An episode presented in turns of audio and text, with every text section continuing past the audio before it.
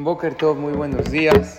La alajá al ponerse el tefilín es que se pone el tefilín de la mano e inmediatamente el tefilín de la cabeza sin interrumpir. No se puede hablar entre el tefilín de la mano y el tefilín de la cabeza. Si una persona después de ponerse el tefilín de la mano sin querer habló, tendría que volver a decir otra verajá al mitzvah tefilín, muy bien, para el tefilín de la cabeza.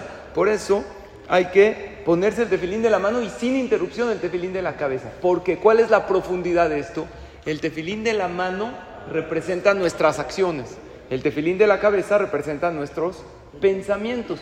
Tienen que estar siempre conectados los pensamientos con las acciones, las acciones con los pensamientos. Por eso, ya les he dicho, lo he dicho en otras clases, hay dos maneras de fracasar en la vida. Actuar sin pensar o pensar sin actuar. Si una persona actúa impulsivamente y no piensa las cosas, va a fracasar. Si una persona piensa, analiza, oye, voy a hacer esto, analiza por qué, qué va a hacer y cómo lo va a hacer, pero no hace nada, pues ya fracasó. Por lo tanto, hay que conectar pensamiento con acción. Piensa lo que vas a hacer, analízalo y hazlo y con la ayuda de Hashem vas a tener mucho éxito. Excelente día para todos.